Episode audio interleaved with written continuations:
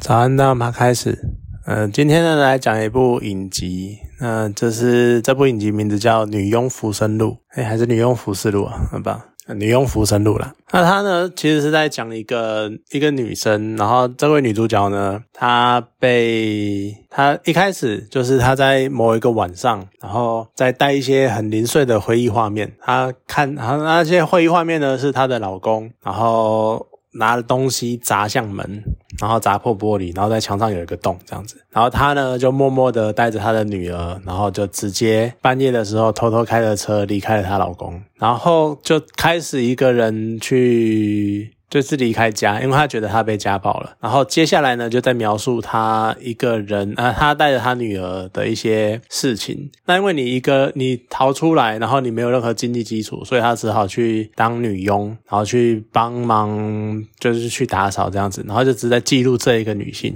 那整个故事呢，其实都环绕在几个主题啊。一个主题是被家暴的女生，我觉得这是一个蛮重要的故事的主轴。那在另外一个呢，是所谓的社会哦，应该说是社会安全网的问题。那其实这也还是跟家暴女性有关啊。然后再加上一些旁边的一些。边边角角的事情，像因为她是女佣嘛，所以她去，她会去各式各样的人家里面打扫，然后就会看到各式各样的人家里面的情况，也算是蛮有趣的。可是你在中间一度会以为她会把这些经历写成书之类的，因为她有一个习惯是写笔记、写日记，因为她曾经想想过要念那种去艺术学院念文学创作的戏，可是他就。因为种种因素就没有钱啊之类的，所以他没有去念，所以他才会变成说后来找个男的，然后跟个男人，然后生了小孩，然后结果就困在困在这个地方这样子。虽然文笔蛮好的哦，他可以写到他把每一家的那个情况都写出来，而且而且他还会帮他们取名字，像什么情欲屋哦，或者什么建人屋之类的，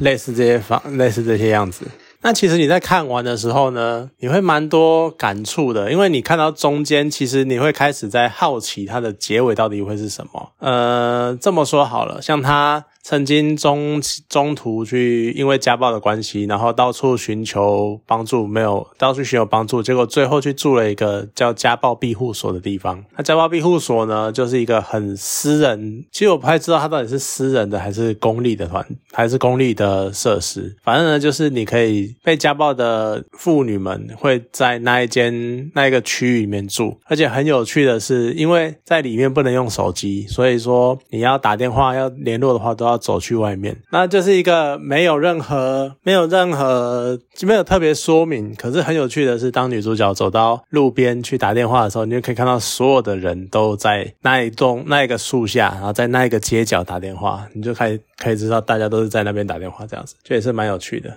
那再来是他在家暴庇护所的时候，就那个类似那应该算是所长之类的吧，他就会跟他说讲那个我觉得还蛮心酸的事情，是他会跟你说，他会跟一般统计所有的家暴妇女都会来这边七次，原来我会来了之后又回去。来了之后又回去，我觉得那是一个很心酸的过程，因为你会随着主角的慢慢剧情的推展，主角也有再回去一次，你会发现那个关键就是在于他们有时候会真的是走投走投无路，就是已经山穷水尽，没有办法，你只好再回到当初那个男人的身边。而这些被迫回去的人，其实都有一个很大的共同点，就是他们没有办法独自的生存，不是说他们没有工作能力或没有谋生能力什么的，而是因为他们还带着小孩。那你真的很难去有这些去工作或干嘛，要不然你这样小孩谁顾？而且这个时候呢，又会牵扯到那个社会安全网，我就会觉得非常的讽刺，因为这些各种补助方案啊，其实就是为了帮助这些受虐或是受害的人人们，可是他。有各式各样的表格跟各式各样的繁文缛节要填写、要申请、要干嘛的，然后非常的复杂，甚至于有的呢，我记得中间还有一个类似住宿补贴之类的吧，是呃。女主角想要去申请住宿补贴，因为她的雇主需要她拿住宿补贴来确定她不会乱跑或到处跑掉之类的，那那之类的这样子。结果呢，她去申请住宿补贴的时候，住宿补贴说你要先有工资单，才能够证明你有工作，可以付得出，可以就是付得出房租这样子，你就变成一个很诡很吊诡的情况。工作那边要你有住宿申请，你要你有住宿证明才可以工作，但是住宿申请那边要你有工作才可以申请。这我曾经玩过一个游戏叫《魔兽世界》啦，它就有一个比喻，这就在那个比喻里面，就是以前有一个很知名的。地下城，然后它会掉各式各样一到一个很等级的装备，那它是一个休闲的副本。可是大家要去打的话呢，到后期就会变成说，你要那个副本的装备满了，你才能去打副那个副本。可是这是很奇怪的事情，因为你就是要去打那个副本，你才能拿到那个副本的装备啊。对，这就是一个很很莫名其妙的事情，所以就是会出现这种很奇怪的现象，所以你会不知道这个所谓的社会安全网到底是有没有帮助，你会觉得很奇怪。好，那总之呢，它还是一样。跌跌撞撞的，所以他只好去找那种没有、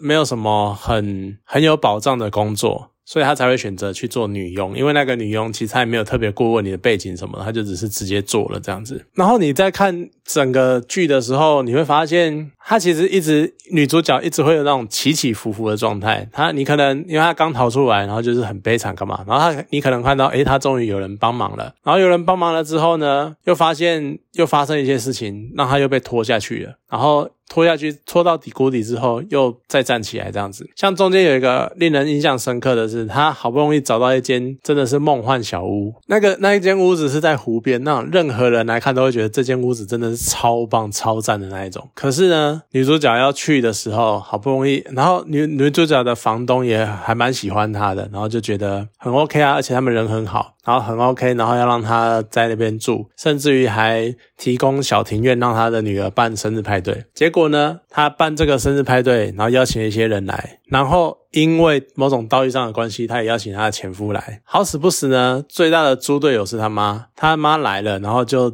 要喝酒，结果一喝酒呢，所有人都闹开了，然后整个晚上弄得非常的。非常的混乱，甚至于他女朋友、他男朋友还喝醉，然后他前男友还喝醉，然后倒在房东家。的沙发上，然后甚至于是一丝不挂的人躺着，这当然让房东没办法接受，所以就把他又赶出去了。你就会觉得你在看这样一直不断的站起来又跌下去，站起来又跌下去的状态之下，其实你可能会看的，以一个旁观者的角度，你可能会看的有点烦躁，就觉得这种苦难、这种折磨到底要持续多久？可是你对照剧中的那一个女主角，你就会觉得她真的是，而且这真的是很惨，而且最那种令人。哑口无言的是，他的猪队友偏偏是他妈，就他妈是那种很呃艺术家性格的人，然后非常的开啊，非常的奔放，非常的向向往自由，但其实他并没有真正的。像他表面上讲的这么好，他其实也是蛮糜烂的，生活蛮糜烂的，然后蛮没有目标，然后也是有点无所适从，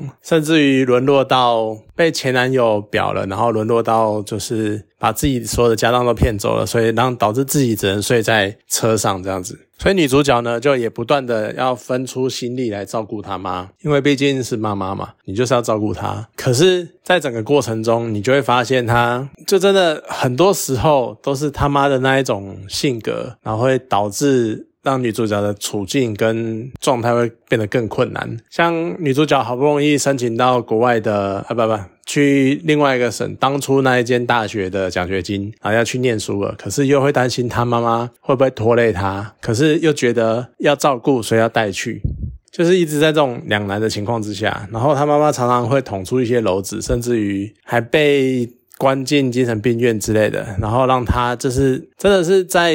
你最近有够多事情要烦了，可是又是被他妈妈拖累这种感觉。可是说真的，你能怪他妈妈？你到中间你会不会发现，其实他妈妈也是家暴，也也是家暴的受害者。他也是当年被他爸家暴，甚至于还勾起了一段女主角的回忆。而且这边很有趣的是，这边也带出了女主角爸爸的角色。因为前面的时候你会看到，一开始就是女儿带呃妈妈带着女儿，然后女儿就对妈妈。就是妈妈怎么那么懒，然后就会觉得说应该就觉得说为什么当初不是爸爸带走他，然后就一直好奇的想要试探爸爸这个问题，但爸爸一直都不讲。结果后来呢，一些的回忆才显示出，原来当初他妈妈为什么会带着他离开，是因为他爸家暴。那在这一一连串的事情一发生之后，你就会觉得，你就会发现女主角更没有办法放下她妈妈，因为她知道她妈妈是受害者，即使她妈妈的一些行为、一些动作、一些举止非常的就都在扯后腿，可是她真的就是挂心，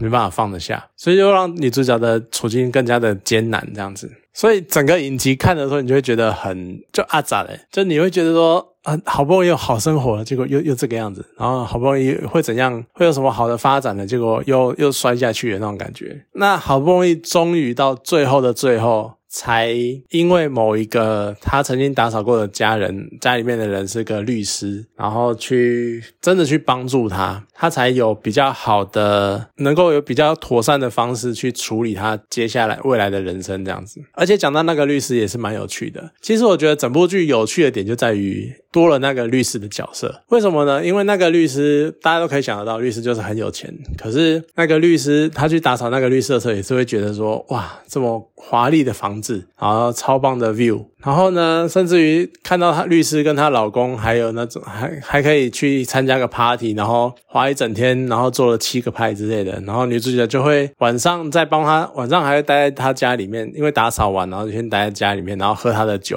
然后就会开始在那边幻想，如果自己很有钱的话，他也要住这么好的房子，然后整天有闲闲到可以准备七个派，类似这样的想象。结果这时候律师突然跑回来了。然后他在看着律师的一些，然后在看着律师的反应，然后再看着律师的诉苦之后，其实才揭晓，其实每个人都有每个人自己困难或者是烦躁或者自己的麻烦，有钱人也有属于有钱人的烦恼。也许你会觉得这个烦恼很奢侈，但其实你仔细去想，这个烦恼也不是说你有没有钱，像。这个女律师她就是跟她老公处不来，这是不管贫穷贵贱都都会遇到的问题。那还有她想生孩子，然后跟孩子有关的问题也是一样。真的这些真的是，也许她有比较多的手段去解决这个问题，但是她会遇到的困难的本质是一样的。所以其实我觉得很有趣，它真的可以说，难怪片名要叫做《浮生路》，因为就是看遍世间人间百态的那种感觉，那真的很值得去看啊！而且它还有一个整部影集，还有一个很有趣、我很喜欢的小细节，是女主角在买某样每样东西的时候，那个画面的右上角就会开始跳出那个钱，就她是剩有多少钱，买完这个东西会剩多少钱，然后。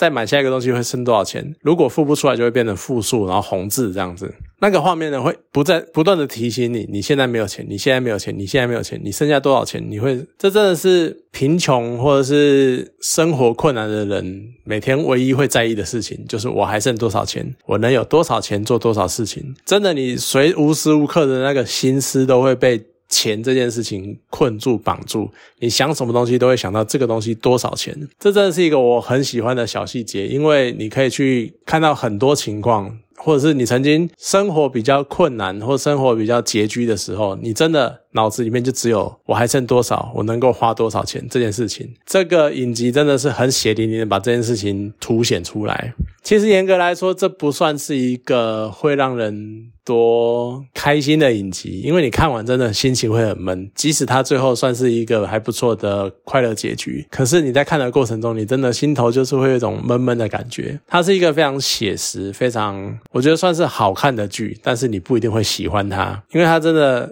还蛮沉重的，没有到黑暗，但是很沉重，会真的让你去思考很多生活之间的事情，而且它还有很多很多面向啦。那当然这些面向没有提到，可是真的很值得去找来看一下。好了，那今天这部影集就先讲到这边，好，谢谢大家。